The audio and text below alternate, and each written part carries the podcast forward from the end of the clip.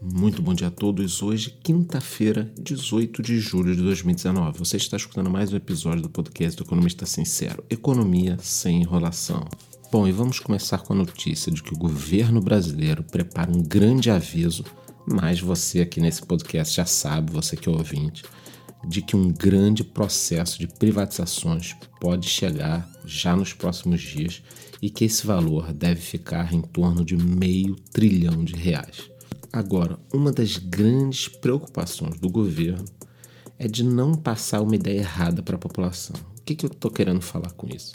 Muitos partidos da oposição podem começar com aquela campanha do tipo: os Correios são do povo, o Banco do Brasil é do povo, quando na realidade essas empresas vêm sendo utilizadas como verdadeiros feudos políticos, né? E é, nós ainda temos a próxima medida também, que é a venda de terrenos. O governo estima algo próximo a um trilhão de reais em terrenos do governo. É isso aí, o governo é a maior imobiliária brasileira. O governo é dono de vários terrenos e muito interessante, né? O governo é dono de terreno, é dono de prédios e é comum você chegar em prefeituras que também possuem vários terrenos em algumas cidades e alugam prédios de amigos. Quer dizer, gente, está tudo errado na política brasileira. Por isso que eu falo, a reforma da Previdência é parte né, do que a gente precisa fazer, mas precisa também mudar muita coisa. Então, nós já temos duas medidas para os próximos dias: privatizações, meio trilhão, venda de terrenos, um trilhão. E para dar continuidade a essa questão do governo, devem ser divulgados os valores da liberação do saldo do Fundo de Garantia, o FGTS. Esse valor pode ficar aí na faixa dos 30 bilhões. Esse dinheiro entra direto na veia da economia brasileira. O mercado, que não é bobo, já está de olho nas ações que podem se valorizar com essa medida. Por isso, ontem, na bolsa, alguns papéis apresentaram uma alta. Magazine Luiza mais 4,44%, Renner mais 0,54% e lojas americanas mais 3,77%. Por outro lado, os investidores acreditam que essa medida pode prejudicar algumas construtoras que vêm se beneficiando do uso do fundo de garantia. Então, as ações dessas construtoras, como MRV, Tenda Direcional, apresentaram uma pequena baixa. Mas isso é muito dinâmico, vai mudando aí todo dia. Um outro dado que eu achei muito bacana passar para vocês, que vale a pena saber, é o seguinte: o varejo digital brasileiro faturou 32 bilhões de reais no primeiro semestre desse ano. Se nós compararmos com o mesmo período de 2018, quando foram registrados 27,6 bilhões, isso dá um crescimento de mais de 16%.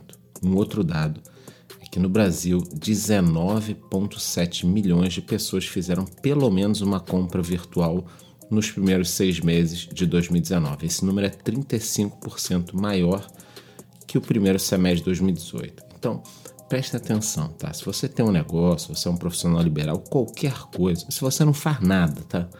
Você tem que estar tá focado na questão digital.